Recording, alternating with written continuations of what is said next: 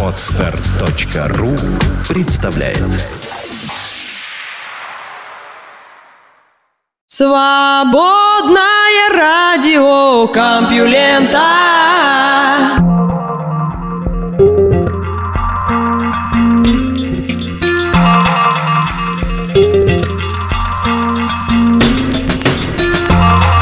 Здравствуйте, уважаемые слушатели свободного радиокомпьюлента. Вы слышите Лёшу Халецкого, а этот выпуск называется «Борьба форм». Ну, много разных форм бывает. В данном случае, наверное, борьба выходных и будней, ведь это последний выпуск этой рабочей недели. Вы его, небось, слушаете уже на выходных, а я вот все еще работаю. Или, например, борьба формы и содержания. Что важнее, как рассказывать или о чем чем рассказывать. Ну, у нас, по-моему, баланс соблюден, и форма приличная, и содержание интересное. Наука и техника. Чем гуще наши социальные связи, тем лучше мы их помним. Каждый из нас погружен в сложнейшую социальную сеть. Наши родственники, близкие и дальние, друзья, товарищи, коллеги и начальство связаны с нами тьмой социальных взаимодействий, разной прочности и разных оттенков. От нас же требуется все это помнить как можно точнее, кто кем кому приходится, кто на ком женат и так далее. И чтобы усвоить все это, как показали эксперименты Мэтью Брэшерса из Корнеллского университета, наш мозг идет на одну любопытную хитрость. Участникам эксперимента давали описание нескольких групп людей, социально связанных между собой. В некоторых случаях, но далеко не всегда, в тексте были обозначения степени родства, например, тетя или племянник. Иногда также появлялись тройки персонажей, в которых каждый знал двух других. После этого испытуемые должны были вспомнить как можно больше из тех социально-родственных связей, о которых они прочли. Если, как пишет господин Брэшерс в Scientific Reports, пример содержал и родственные метки, и тройки знающих друг друга людей, социальные связи запоминались лучше, даже если этих связей оказывалось в два раза больше. Если же примеры содержали только обозначение родства, но люди в них не объединялись в тройке, то участники эксперимента куда хуже запоминали описываемые родственные отношения. Иными словами, если у вас есть, к примеру, тетя и два ее племянника, то мы скорее запомним эту социальную ячейку, если не только тетя будет знать своих племянников, но и сами племянники будут знакомы. То есть, если они сложатся в треугольник знакомых между собой людей. Если же тети и племянники будут находиться на прямой линии, то есть кто-то из них не будет знать другого, мы с большим трудом будем выучивать, чья тут тетя и чьи племянники. То есть мозгу в первую очередь важна не формальная взаимосвязь всех этих заловок, деверей, свекровей, теть, подруг, любовниц и бывших жен, а фактические отношения между людьми. Если реальное общение подкрепляет формальную связь, то и социальное место человека мы легко запомним. Социальные сети, в первую очередь реальные, у человека отличаются исключительной сложностью и масштабом. Не в последнюю очередь это может быть связано с тем, что наш мозг диктует их структуру, чтобы ему проще было помнить, с кем и как именно мы связаны. Если у меня есть друг Вася и подруга Маша, Маша, то лучше их познакомить, иначе мои связи с Машей и Васей ухудшатся. Получившийся треугольник усложняет социальную сеть, но, как ни парадоксально, усиливает социальное взаимодействие. К барионной асимметрии Вселенной вскоре может добавиться лептонная. Физики Доминик Шварц и Майк Штуке из Билефельдского университета Германия представили исследование, указывающее на очень интересное следствие из последних данных по реликтовому излучению. По всей видимости, считают ученые, во Вселенной куда больше антинейтрино, чем нейтрино. Все помнят, что вопрос о том, являются ли нейтрино и антинейтрино тождественными частицами, пока не решен, но уже сейчас ясно, что по хиральности, то бишь различие правого и левого, антинейтрино отличается от нейтрино. И вот тут возникает интересный вопрос. Теоретически ничто не должно указывать на преобладание антинейтрино, но если оно все же есть, то требует физического объяснения, с чем пока проблемы. Похожая ситуация сложилась и с обычной барионной материей. По идее, обычных антиматерий и материи при рождении Вселенной должно быть поровну. Факты же говорят о том, что антиматерии почти нет, а материи не так уж и мало. По некоторым оценкам, разница в количестве той и другой во Вселенной является 10-миллиардной. Это тягостное противоречие теории и практики называется барионной асимметрией Вселенной. Немецкие физики настаивают, кроме барионной асимметрии налицо также лептонная. Барионы, как хорошо известно, сконструированному в основном из них слушателю, сами состоят из трех кварков. Наиболее массовые их примеры – протоны и нейтроны, представляющие основную часть массы атомов. Лептоны же из кварков не состоят, и если и являются составными, то их кирпичики – гипотетические прионы, такие же, как у кварков. Чаще всего мы в прямом смысле сталкиваемся с такими лептонами, как нейтрино, нейтральная частица, и электрон, заряженная частица. Как утверждают исследователи, антинейтрино преобладают над нейтрино на несколько порядков сильнее, чем материя над антиматерией, что означает загадку еще более сложную, чем барионная симметрия. Кроме того, общее число лептонов может значительно превосходить количество барионов. Лептонная Вселенная – это Вселенная, которая содержит намного больше лептонов, чем барионов, говорит Доминик Шварц. Вселенная, где огромное количество антинейтрино должно быть чем-то неожиданным. Я не могу сказать, как это изменит общую картину устройства мира, поскольку мы пока в самом начале изучения этой идеи.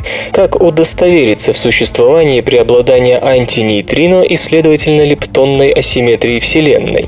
Известно, как тяжело зарегистрировать нейтрино и антинейтрино. Большинство из них каждое мгновение проскакивают через весь земной шар и почти не замедляются при этом. Однако господа Шварц и Штуке указывают на то, что в ранней Вселенной такой дисбаланс должен был влиять на нуклеосинтез, и реликтовое излучение, возникшее после этого, должно нести явные отпечатки такой асимметрии.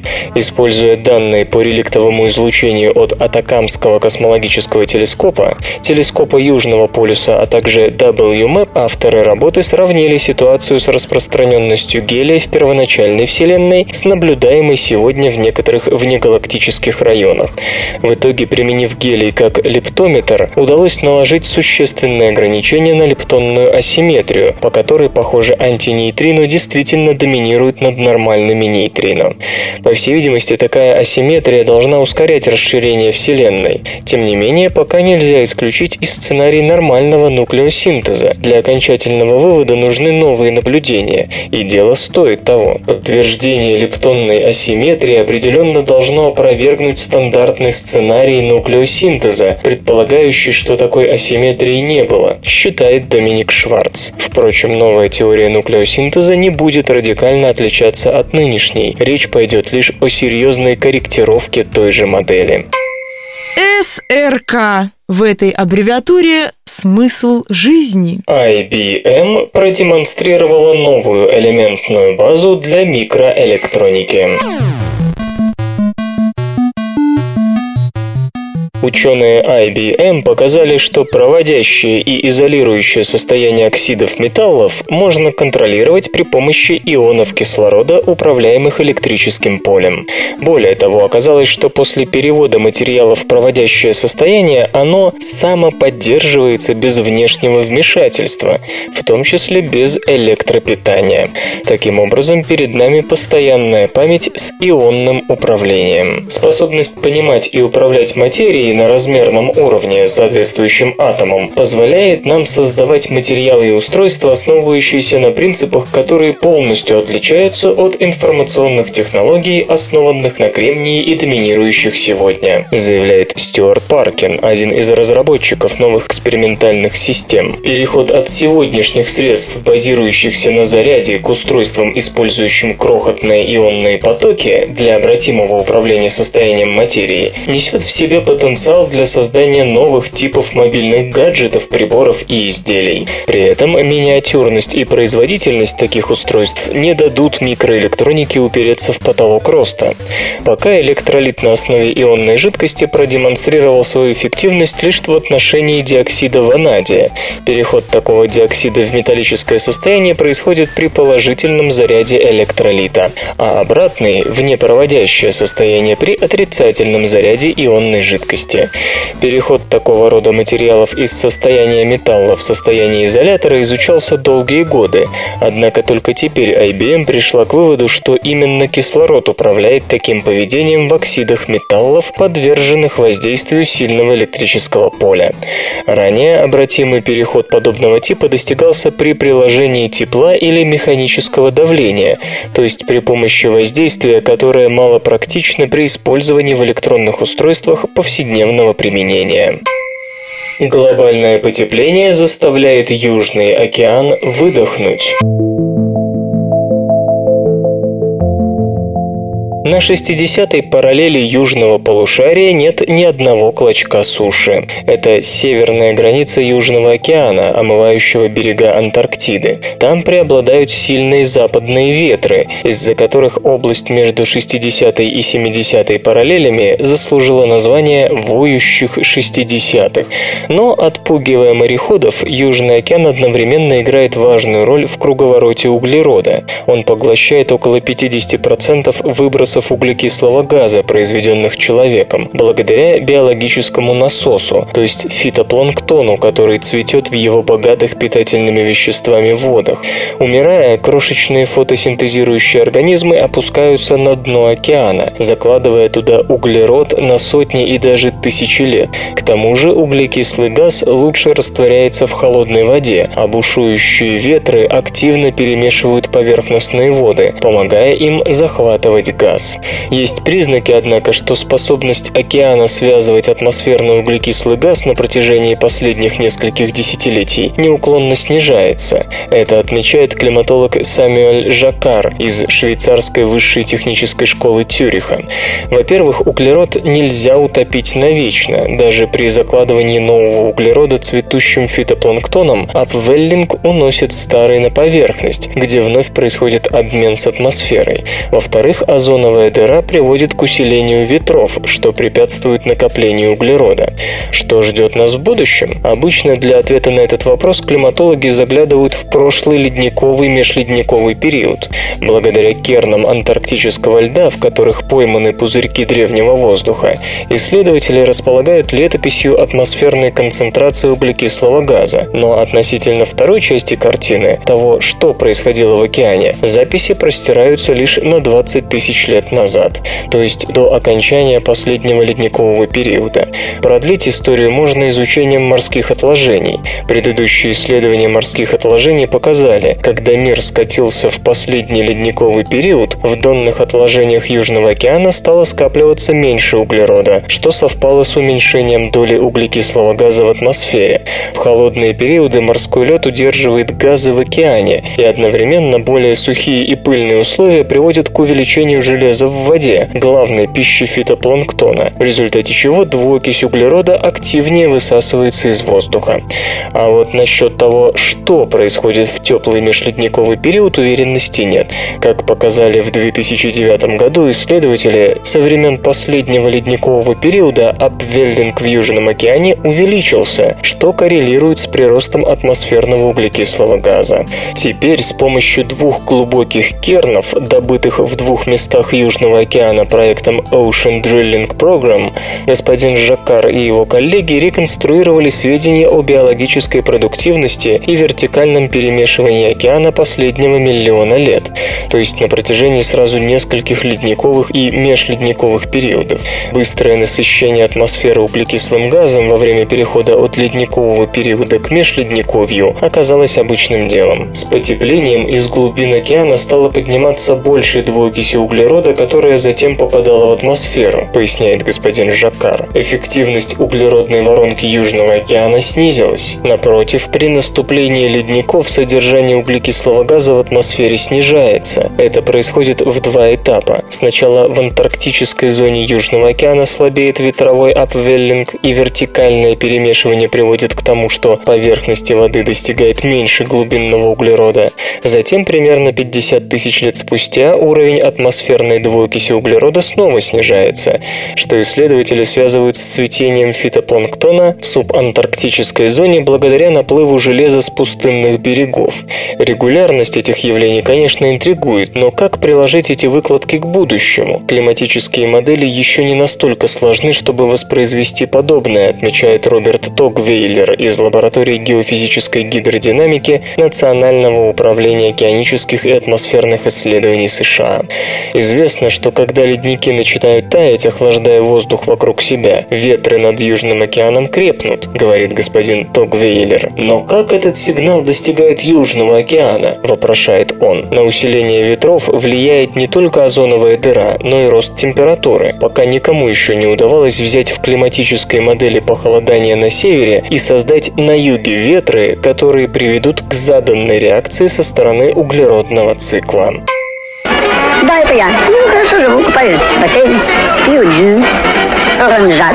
Да-да, прямо не выходя из бассейна. У меня много друзей, машина, личный шофер. Углеродные наноструктуры могут стать основой для электромеханических квантовых компьютеров.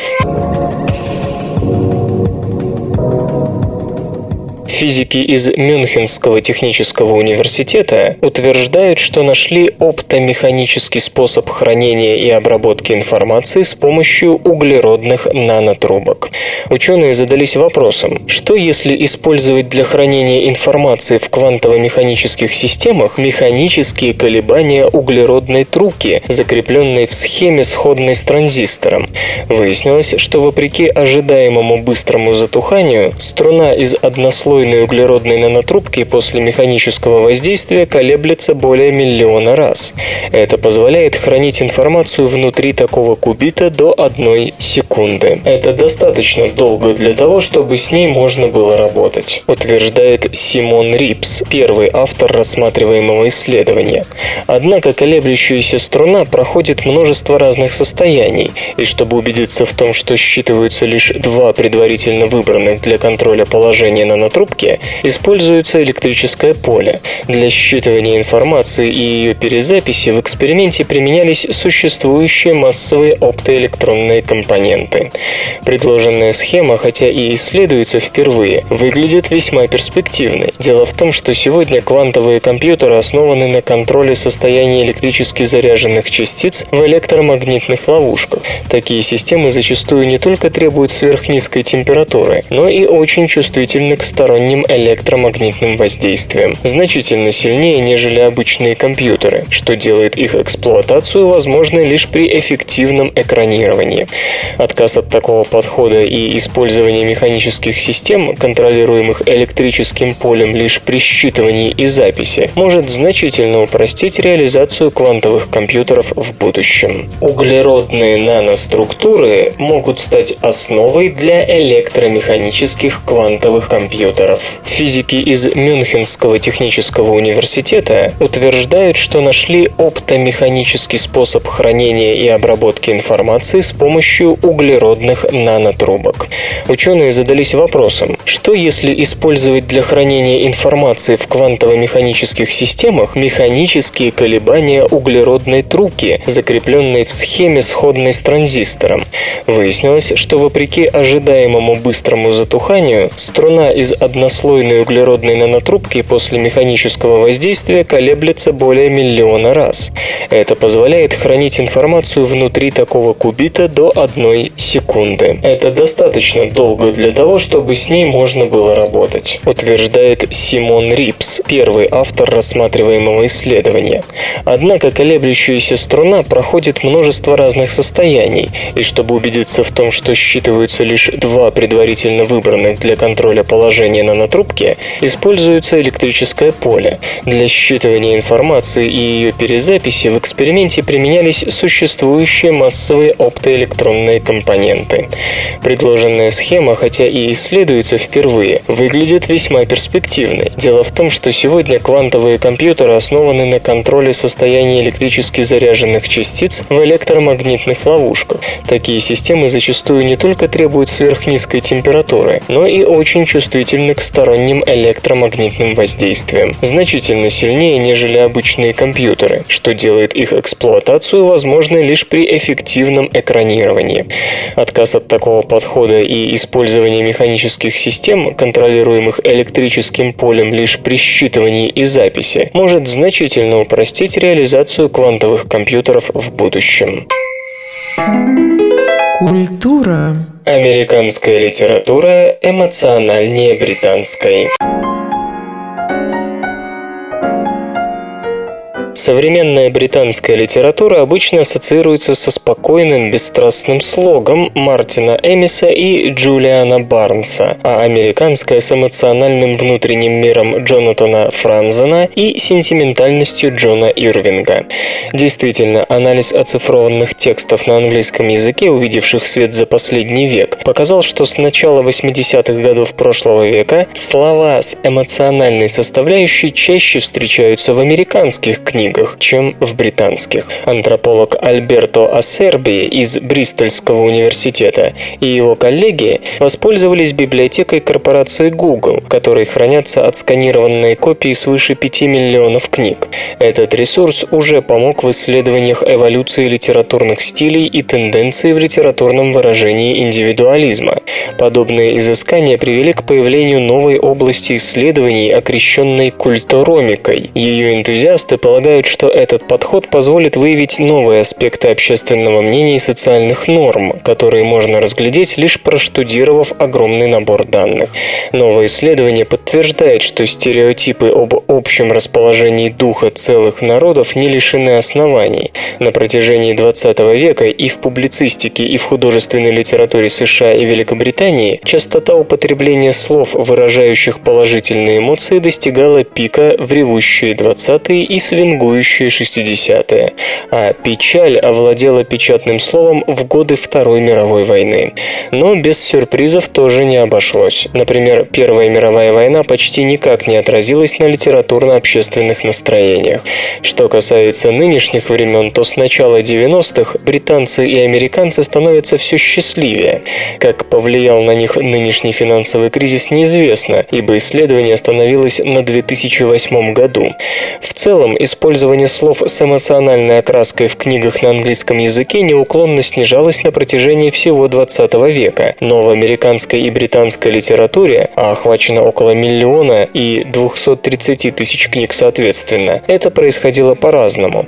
Примерно с 80-го года в американских текстах таких слов стало больше, чем в британских. До этого разница между ними была минимальной. Что касается остальных слов, то разницы нет и сейчас. Аналогичная ситуация и со словами, лишенными самостоятельного значения, то есть с предлогами и местоимениями. Вероятно, эмоциональный сдвиг как-то отразился и на изменении самого литературного стиля. Американские тексты становятся более многословными. Можно ли говорить, что американцы эмоциональнее британцев, как гласит стереотип? Или в книгах мы видим совершенно иной мир? Вслух и с выражением читаю стихотворение. Анатолий Штейгер Никто, как в детстве, нас не ждет внизу.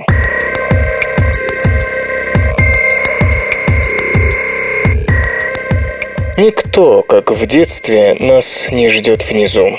Не переводит нас через дорогу, про злого муравья и стрекозу не говорит, не учит верить Богу.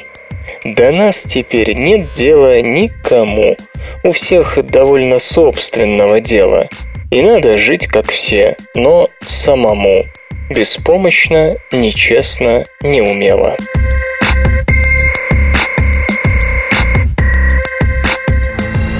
Наука и техника. Honda испытала собственную антипробочную систему.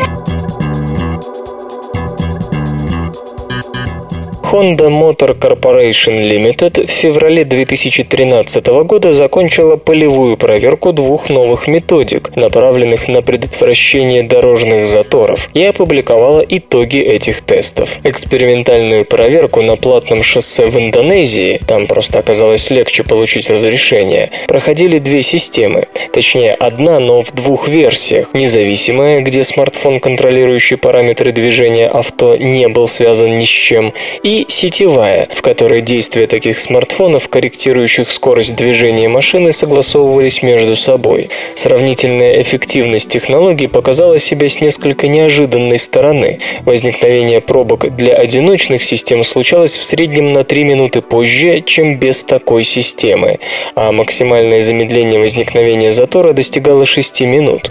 Для сетевой системы, объединяющей корректирующие усилия всех смартфонов со специальным приложением, пробка оттягивалась в лучшем случае также на 6 минут, при том, что в среднем она появлялась позже на 4 минуты. Вывод. Системы без сетевой связи, хотя и не столь действенны, но разница 3 минуты вместо 4 далеко не так велика, как может показаться. Теперь о побочных эффектах. Не секрет, что главная причина образования пробок – резкие изменения водителями скорости движения. Сценарий «резкий старт, резкое торможение», столь любимый на российских дорогах. Однако ровно та же прерывистость движения является главной причиной ДТП, чрезмерно частой эксплуатации тормозной системы и высокого расхода топлива в городе. Так вот, частота резких изменений скорости при использовании индивидуального антипробочного программного обеспечения для смартфона упала на 60%, а при смартфонах, объединенных во взаимодействующую сеть, на 70%.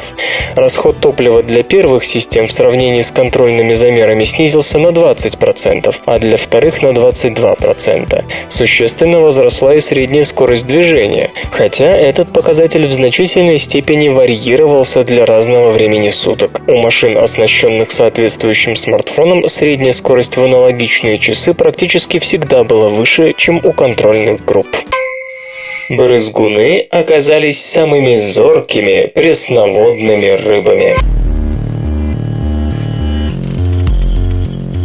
Рыбки-брызгуны охотятся, сбивая струей воды зазевавшихся насекомых. И даже если бы у брызгунов были феноменальные обоняние и слух, они бы не помогли. Стрельбу приходится вести из воды в воздух, а запахи и звуки из среды в среду проникают с большим трудом. Поэтому брызгунам приходится полагаться только на меткость глаза. И меткость эта воистину удивительна. Шелби Темпл из Бристольского университета вместе с коллегами попробовала оценить точность брызгунов с помощью офтальмологического теста Ландольта. Тест Ландольта похож на правую сторону известной каждому таблицы Головина Сивцева, где нарисованы разомкнутые кольца разной величины. Рыбы должны были научиться различать буквы О и С, и если рыба стреляла по правильной букве, то к ней падало угощение. При этом исследователи усложняли задание, постепенно уменьшая размер букв. Брызгуны не по посрамили своего имени. В статье, опубликованной в Vision Research, авторы пишут, что рыбы могли различить дырку в букве S, даже когда ее величина составляла всего 155 тысячных-14 сотых градуса угла обзора. Лучше всего брызгуны видели той частью сетчатки, на которую падали лучи света, идущие сверху и спереди, что понятно, ведь рыбам приходится стрелять по насекомым, которые сидят над ними. В ходе эволюции преимущество получили те брызгуны, у которых фоторецепторы оказались сгруппированы именно в этой стратегически важной области сетчатки.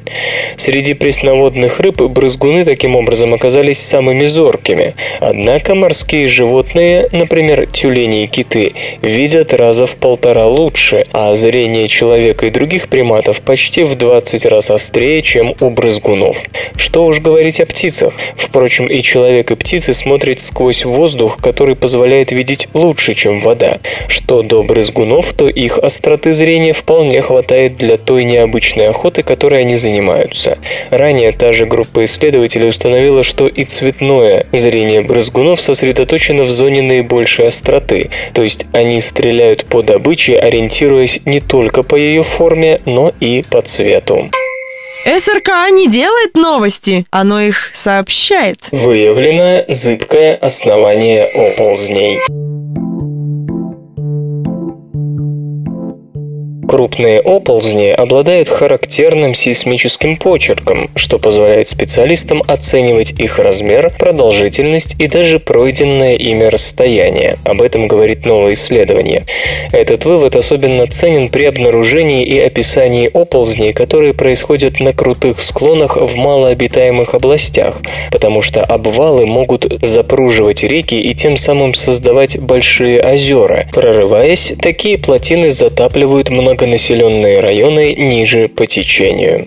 Сейсмометры и подобные им оборудование регистрируют движение Земли на всех частотах, но сейсмологи обычно уделяют внимание лишь тем из них, которые указывают на землетрясения. Волны, произведенные толчком или взрывом во время добычи полезных ископаемых или при подземном испытании ядерного оружия, видны очень хорошо. Об этом рассказывает сейсмолог Йоран Экстрем из земной обсерватории Ламонт Дуэрти а низкочастотные волны, создаваемые крупными оползнями, подчас трудно разглядеть в мешанине сейсмических колебаний земной коры. 27 из 29 самых крупных в мире оползней с 1980 по 2012 годы, в том числе самый сильный, обвал, вызванный извержением вулкана Сент-Хеленс в мае 1980 были зарегистрированы сейсмометрической аппаратурой, входящей во всемирную сеть. Сейсмические колебания, произведенные двумя другими, хорошо видны в данных, собранных региональными сетями. Это отмечает господин Экстрем. Когда он и его коллега Колин Старк проанализировали информацию обо всех этих оползнях, им бросилось в глаза, что определенные характеристики обвалов можно извлечь из сведений о перемещении грунта, то есть тем же образом, каким эксперты оценивают силу землетрясений и направление, в котором бока зоны разлома скользнули относительно друг друга. Например, когда камень падает со склона горы, вершина становится легче, то есть в соответствии с ньютоновскими законами движения гора как будто подпрыгивает и отодвигается прочь от камнепада, производя такие колебания в земной коре, по которым можно судить о размерах обвала и его направлении. Последующие колебания почвы раскрывают новые аспекты оползня. Как долго он продолжался, как далеко прошел и по какому типу местности. Господин Экстрем приводит такой пример Например, в некоторых случаях земля и камни падают на ледники и практически не испытывая трения скользят несколько километров по льду. Из-за этого сейсмические колебания почти не производятся, пока материал не врежется в противоположный склон долины. Тем самым исследователи смогут наконец-то реконструировать сильные оползни, что до сих пор представлялось невозможным. Так, анализ Экстрема и Старка показал, что оползень в районе ледника Сиачен на границе Индии и Пакистана в сентябре 2010 года являл собой семь обвалов, происходивших на протяжении четырех дней, а геолог, впоследствии оказавшийся в том месте, счел бы это одним оползнем, максимум двумя, говорит господин Экстрем. Господин назначил меня любимой женой! Триасовому вымиранию привязали массовое извержение вулканов. Массовое вымирание, которое уничтожило многие виды в конце триасового периода, около 200 миллионов лет назад, проложило дорогу для господства на Земле динозавров в течение следующих 135 миллионов лет. Только что исследователи установили сроки возможного начала триасового вымирания с беспрецедентной точностью. Ученые давно подозревали связь между триасовым вымиранием, одним из пяти крупнейших массовых вымираний за последние 542 миллиона лет, и широкой вулканической активностью, относящейся примерно к тому же времени. Огромное количество лавы покрыло площадь чуть меньше Австралии, и остатки ее можно найти на четырех континентах. Радиоактивные методы датирования, использованные в предыдущих исследованиях, не были точными и не позволили установить, когда именно происходили эти извержения, поясняет геохронолог Терренс Блэкберн из Института Карнеги. По некоторым оценкам, вымирание и вовсе состоялось до начала извержений, то есть вулканизм сыграл лишь вспомогательную роль. Но с помощью более точного метода, оценивающего распад урана на свинец в кристаллах циракона из древних лав, господин Блэкберн и его коллеги установили, что вулканическая деятельность протекала в четыре этапа. Изучив лавы из семи месторождений в восточной части Северной Америки и одного в Марокко, ученые пришли к выводу, что первый и крупнейший эпизод вулканической активности начался одновременно с массовым вымиранием. Обычно в лаве цирконов нет, подчеркивает господин Блэкберн, но при остывании очень толстых слоев магмы цирконий, уран и редкоземельные элементы концентрируются в еще расплавленных слоях застывшей лавы, представляя собой исходный материал для кристаллизации циркона. Первая фаза извержения началась там, где сейчас Марокко, около 201 миллиона лет назад, сообщают ученые. Ископаемая пыльца и другие спороподобные образования появляются в осадочных слоях чуть ниже трапов, признак того, что экосистемы в этой области прекрасно себя чувствовали до всплеска вулканизма. Примерно за 12 тысяч лет волна извержений достигла территорий, которые сейчас расположены вдоль восточного побережья США. В течение первых 30 тысяч лет этого этапа вулканизма, хотя, возможно, и за гораздо более короткий интервал, выплеснулось более миллиона кубокилометров магмы. Этого хватило бы на то, чтобы покрыть континентальную часть США слоем толщиной более 100 метров. По новой оценке, последующие мелкие эпизоды вулканизма случались примерно через 60, 270 и 620 тысяч лет после начала первого этапа. Однако остается неясным, что же в конечном счете стало причиной вымирания. Это отмечает геохронолог Пол Рен из Калифорнийского университета в Беркли. Это могло быть резкое изменение климата в связи с краткосрочным похолоданием, вызванным вулканическими аэрозолями, и долгосрочным потеплением в результате выбросов углекислого газа. Кроме того, вымиранию могли способствовать подкисление океанов и еще дюжина экологических неурядиц, предложенных другими гипотезами. Железо и гаджеты, ты, ты. Начинается прием заказов на смартфон BlackBerry Q10. Поставки коммуникатора BlackBerry Q10 стартуют в 20-х числах апреля, сообщают сетевые источники. Модель Q10 – один из первых смартфонов компании BlackBerry, бывшая Research in Motion, с операционной системой BlackBerry 10. Аппарат оснащен двухъядерным процессором с тактовой частотой 1,5 ГГц и 2 гигабайтами оперативной памяти. В дополнение к интегрированному флеш-накопителю вместимостью 16 гигабайт предусмотрен слот для карт microSD. Сенсорный дисплей с диагональю 3,1 дюйма обладает разрешением 720 на 720 точек.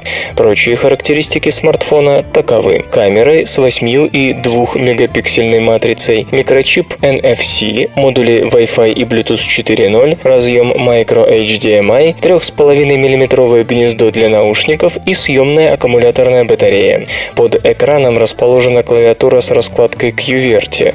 Некоторые европейские и американские ритейлеры уже начали прием предварительных заказов на модель BlackBerry Q10. Цена варьируется от 810 до 880 долларов.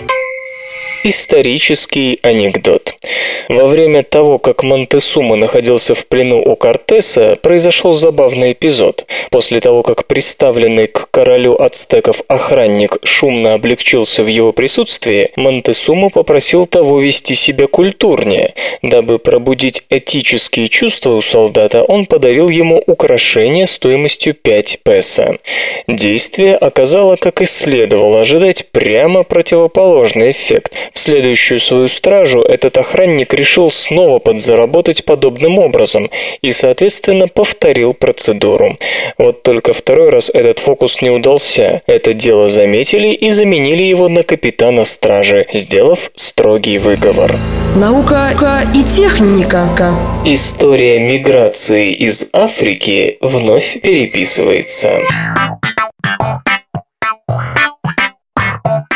Ученые давно мечтают разглядеть следы первых людей современного анатомического типа, отважившихся покинуть Африку. И это не случайно, ведь тот исход сыграл очень важную роль в человеческой эволюции. По новым генетическим данным, которые в очередной раз заставляют переписывать учебники, легендарное путешествие началось менее 95 тысяч лет назад. Возможно даже, что это произошло совсем недавно, 62 тысячи лет назад. Этот тот редкий случай, когда генетический анализ совпадает с данными археологии, то есть с датировками соответствующих окаменелостей и орудий труда.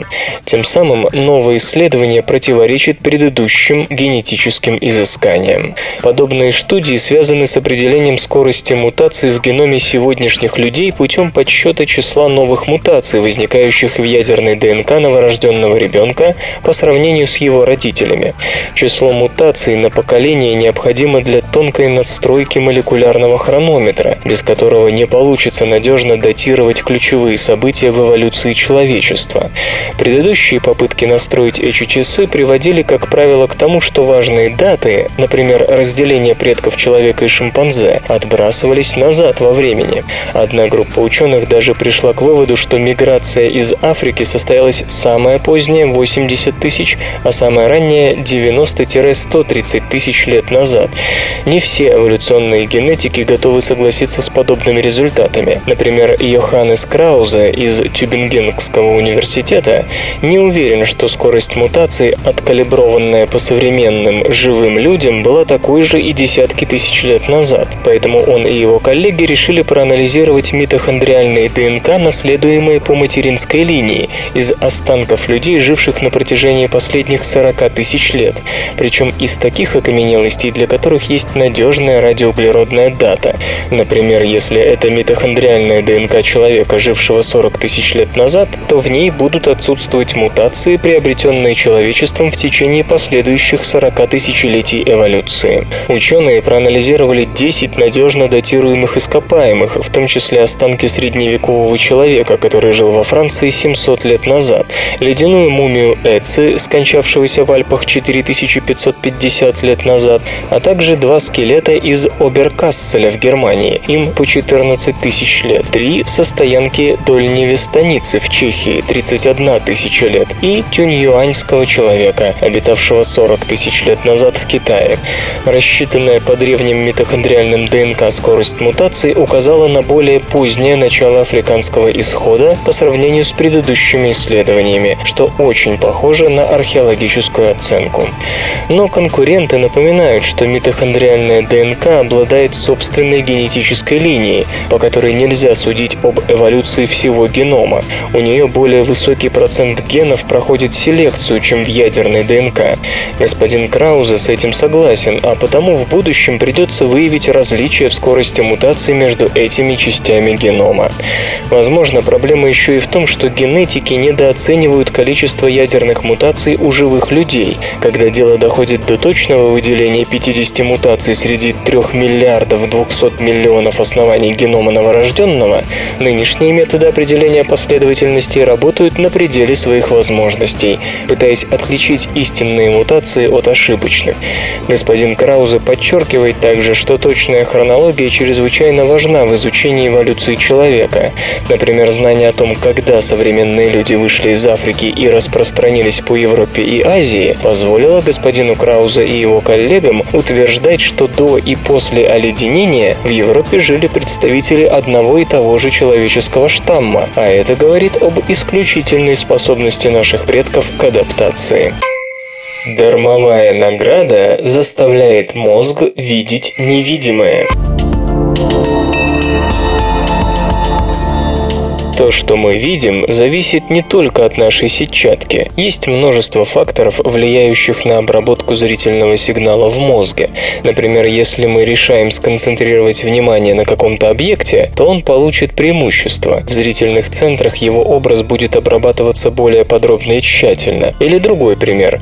Если визуальный сигнал связан с какой-то наградой, то эта награда будет влиять на наше восприятие. Исследователи из Левинского католического университета штата, Бельгия, ставили следующий опыт. Макакам-резусам показывали какое-то изображение, после чего выдавали стакан сока. Затем условия изменили. Обезьяны начали получать сок, глядя на чистый экран. МРТ-сканирование показало, что награда сама по себе активировала зрительные центры мозга, хотя никакого изображения во втором случае обезьяны не видели. То есть сок как бы готовил зрительные анализаторы к просмотру связанной с ним картинки. Исследователи подчеркивают, что эта активация затрагивала не все зрительные анализаторы мозга, а лишь те, что были натренированы в предыдущем опыте. То есть сок действовал на те нейроны, которые приучились к специальной картинке, сопровождавшей этот сок. Иными словами, информация о вознаграждении отправлялась в зрительную кору, где и ассоциировалась с определенным стимулом. По сути, это классический опыт академика Павлова, когда у собак в ответ на звон колокольчика начинала выделяться слюна, потому что животных кормили по звонку. Только на сей раз эксперимент вывернут наоборот. Огрубляя, можно сказать и так, при кормежке у собак начинало звенеть в ушах. В статье, опубликованной в журнале «Нейрон», сообщается, что посредником между системой подкрепления, которая отвечает за чувство удовольствия от награды, и зрительным анализатором оказался дофамин. Если в зрительной коре блокировали рецепторы этого нейромедиатора, реакция на невидимый стимул исчезала. Было бы интересно в связи с этим узнать, может ли подобная награда до такой степени вызвать ожидание стимула, что индивидуум начнет видеть галлюцинации. Вы слышите голос Валеры Халецкого. Лёши. Лёши Халецкого. В эфире радио «Маяк». Свободное радио Компьюлента. Ну, как-то так. Как стволовые клетки выбирают направление для роста. Клетки должны чутко прислушиваться к своему окружению, чтобы знать, где что происходит и что в ответ на это предпринимать. Причем, как легко понять, знать, где это происходит не менее важно, чем знать, что. То есть клетка должна как-то различать, грубо говоря, стороны света, понимать, в какую сторону направить собственный ответ. Возьмем, к примеру, стволовые клетки. Когда они делятся, формируя ткань, то делают это в определенном направлении, чтобы ткань сложилась в нужной плоскости и орган получил требуемую форму. Когда стволовые клетки растут в лабораторных условиях, сигналы к росту поступают к ним со всех сторон, поэтому и культура равномерно расползается по всей плоскости. Но в организме при делении приходится решать, какая из дочерних клеток останется стволовой, а какая встанет на путь специализации. Как показали опыты исследователей из лаборатории Роуля Нуссе из медицинской школы Стэнфордского университета, принять решение клеткам помогает белок белок WNT3A. Про этот белок известно, что он играет ключевую роль во время эмбрионального развития и в поддержании роста стволовых клеток. То есть он работает против дифференцировки, заставляя клетки оставаться неспециализированными и делиться дальше. Ученые ставили следующий опыт. Молекулы WNT3A прикреплялись к маленьким пластиковым шарикам, к которым также добавлялись эмбриональные стволовые клетки. Предполагалось, что этот белок сообщает клеткам некий сигнал к делению. Шарик, к которому был пришит WNT3A, позволял этот сигнал локализовать, определить, с какой стороны клетка связалась с белком. Эффект от такого локализованного сигнала удалось заметить. Как пишут исследователи в журнале Science, в 75% случаев клетка начинала делиться в определенном направлении, причем плоскость деления была перпендикулярна оси, проходящей через рецептор со связавшимся с ним WNT3A. При этом после деления та дочерняя клетка, которая оказывалась ближе к исходному сигналу, белку на шарике, сохраняла стволовые свойства, то есть продолжала делиться, тогда как другая, та, что была дальше, оказывалась менее стволовой и начинала синтезировать белки дифференцировки. Реакция была специфичной по отношению к WNT3A. Если к шарикам цепляли какой-то другой белок, упорядоченное деление происходило только в 12 12% случаев. То есть белок WNT3A объединял два процесса – деления и дифференцировки. Это согласуется с более ранними наблюдениями, показавшими, что недостаток WNT3A замедляет рост стволовых клеток, после чего они начинают специализироваться. Не исключено, что этот механизм имеет отношение и к онкологическим болезням. Возможно, раковые клетки начинают активно делиться во всех направлениях них из-за того, что у них залипает этот самый WNT3A сигнал. Из ДНК сделали нанокорзинку. Уникальность ДНК не только в том, что она хранит информацию, необходимую для создания и поддержания жизни. ДНК – это еще и на удивление пластичная молекула, чьи физико-химические параметры позволяют ей принимать самые разные формы. Мы большей частью знаем ее как двойную спираль, однако физики и химики давно занимаются тем, что вьют из ДНК самые разные и самые причудливые пространственные объекты, никаким живым организмом даже не снившиеся сложившиеся. Исследователь из Аризонского университета под руководством Хао Яня создали из ДНК нечто совсем невиданное, напоминающее проволочную круглую корзинку. Совсем невиданное отнюдь не преувеличение. Такой сложной структуры на основе ДНК создать еще не удавалось. Основным структурным элементом в получившейся корзинке стало скрещение ДНК, наложение нити ДНК саму на себя под прямым углом. На самом деле в таких элементах элементах формы нет ничего сверхъестественного или искусственного. Во время рекомбинации ДНК складывается в крестики, образуя так называемую структуру Холлидея. В такой форме молекуле проще обмениваться собственными фрагментами, что и составляет суть рекомбинации. Однако сделать из этого большую стабильную структуру считалось невозможным из-за взаимного отталкивания одноименных зарядов из ДНК. В структуре Холлидея угол между нитями ДНК равен 60 градусам. Это удобно для работы ферментов и обмена генами, но сформировать на основе такого кирпичика что-то более масштабное нельзя. В структуре появится ничем не скомпенсированное напряжение, которое ее и разрушит. То есть один крест в 60 градусов сделать не проблема, но вот, скажем, десяток таких крестов создать уже нельзя. На сей раз исследователям удалось преодолеть это препятствие, слегка сместив друг относительно друга нити ДНК, чтобы вместе месте пересечения они были бы слегка выкручены и образовали угол в 90 градусов. В итоге получилась на удивление стабильная решетчатая форма, похожая на решетку для гриля. Такое пересечение, по словам ученых, позволяет создать много разных плоскостных и пространственных ДНК-структур. Безусловно, так мы узнаем много нового о возможностях ДНК, но все же возникает вопрос, есть ли у этого ДНК оригами какое-то практическое применение? По мнению исследователей, исследователей, применение таким структурам можно найти широчайшее. Во-первых, ДНК – биологическая макромолекула. У клеток она не вызывает отторжения, а потому такую нанокорзинку можно нагрузить лекарством и отправить гостиниц, к примеру, раковым клеткам. Но одной лишь доставкой лекарств дело не ограничивается. Исследователи считают, что на основе таких структур можно создавать нанороботы, молекулярные сенсоры и даже найти им применение в электронике электронике. Но он не смыл ни грязи с вашей души, ни клейма с вашего тела. Apple предлагает оснащать гаджеты вестибулярным аппаратом. Apple направила в Управление США по патентам и торговым маркам патентную заявку на защитный механизм для электронного устройства. Компания рассматривает различные способы снижения вероятности повреждения гаджетов в случае падения. Предполагается, что для определения свободного полета будут использоваться показания встроенных датчиков, акселерометра, гироскопа, сенсора приближения и прочего. Кроме того, может быть задействована интегрированная камера, и даже приемник GPS.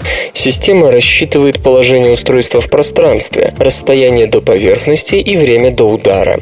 Далее может быть использован механизм смещения центра тяжести для переориентации гаджета так, чтобы он упал, скажем, на боковую часть, а не на дисплей. Это позволит минимизировать возможные повреждения. Кроме того, рассматривается возможность применения миниатюрных баллонов с газом и раскрывающихся аэродинамических мембран для замедления замедления скорости падения. Не исключено, что некоторые из патентуемых идей в перспективе найдут применение в смартфонах iPhone и планшетах iPad. Напомню также, что Amazon недавно запатентовала компактные подушки безопасности для гаджетов, которые будут раскрываться в случае падения устройства. Железо или гаджеты?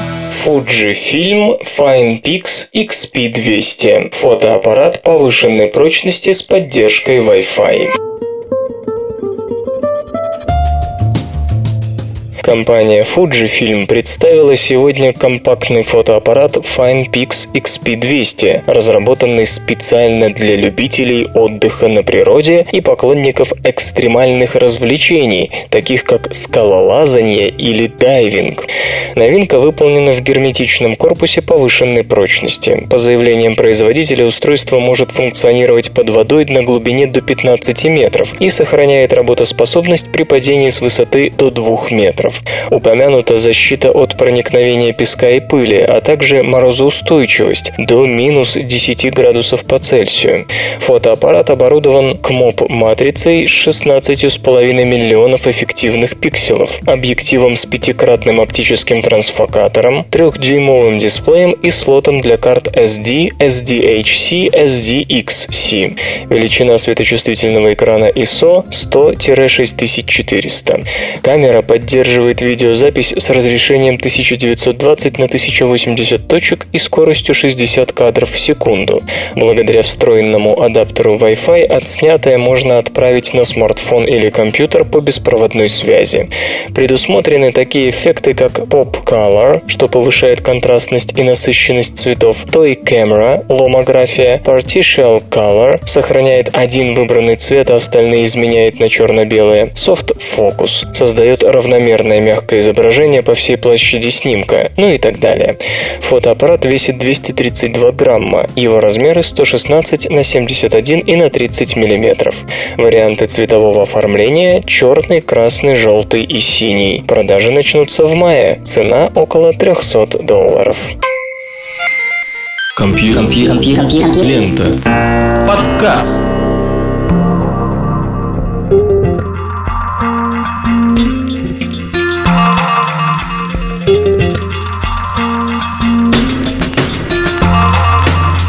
Борьба форм завершена. Продолжение новостного марафона уже на следующей неделе, в понедельник. Вы слышали Лешу Халецкого, свободное радио Компьюлента и финальная песенка. Свободное радио Компьюлента. Скачать другие выпуски подкаста вы можете на podster.ru